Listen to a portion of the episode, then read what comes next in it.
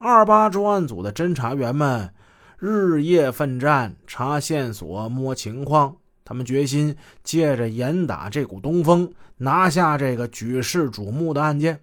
但是啊，就在二八案件正在缜密的侦查之中，谁成想啊，六月三号，北京海淀区又发生了一起持枪抢劫银行运钞车案件。那天早上，这是八点零三分，海淀区北下关街道，一位干部驾驶一辆黄色的夏利。他从中国建行知春里分理处取款之后返回，这汽车呢刚开出了大概五十米吧，嗯，猛然之间，一辆黑色的公爵王轿车从斜刺里就冲出来，一个急刹车挡住了运钞车的去路，随即从车里窜出了一个蒙面大汉，他手持微型冲锋枪，指着运钞车司机的脑袋。喝令他赶紧交出后备箱的钥匙，司机无奈被迫从车上取下了钥匙给他。蒙面人一手持枪，一手打开了后备箱，取出了后备箱里装有七十六万元巨款和两百多万元大额可转让定期存单的两个铝合金提箱，然后他就驾车迅速逃离现场了。该着出事这蒙面劫匪抢得钱之后啊，慌不择路，可能他是想低头看看这箱子里究竟有多少钱吧。结果呢，这车没开出去多远啊，嘡，追尾了，撞在一辆标致车后边。前面那司机给气坏了，好么样的等着红灯呢，怎么后边咣给自己屁股来一下？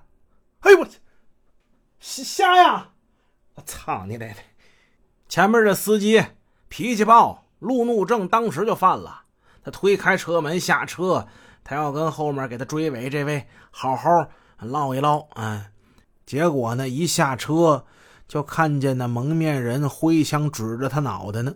顿时，前面的司机怒路症当时就治好了。嗯，就这么快，他眼看着这持枪蒙面人倒车转向，然后开着车在他眼前是加速而去。饭后不到十分钟，海淀分局刑警大队分局领导先后赶赴现场，随后市局刑侦处大案队和局长张良基、副局长阮增义他们也先后赶到现场。张良基局长指挥现场，并立刻成立了由刑侦处和海淀分局侦查员组成的六三专案组。根据事主和目击者提供的情况。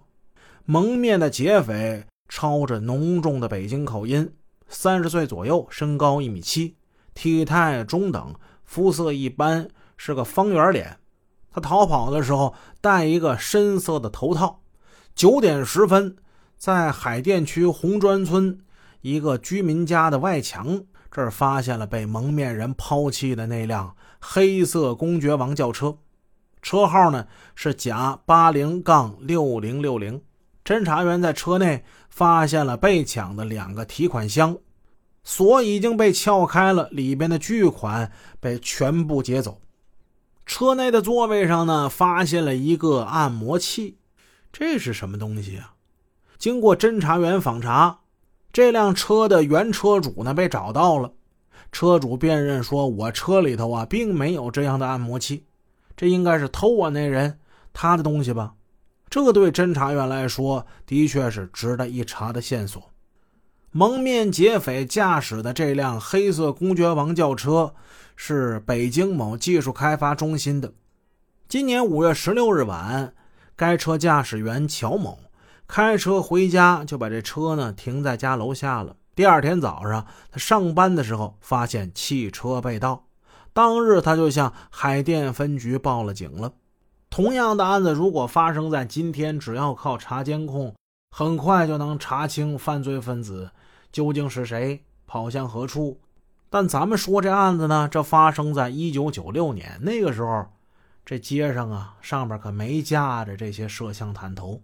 即使说几年以后开始有摄像探头了，在最初的时候拍摄的也极不清楚。有细心的听众就发现了。说这车呀不是某技术开发中心的这个普通车辆吗？它怎么还有军牌呢？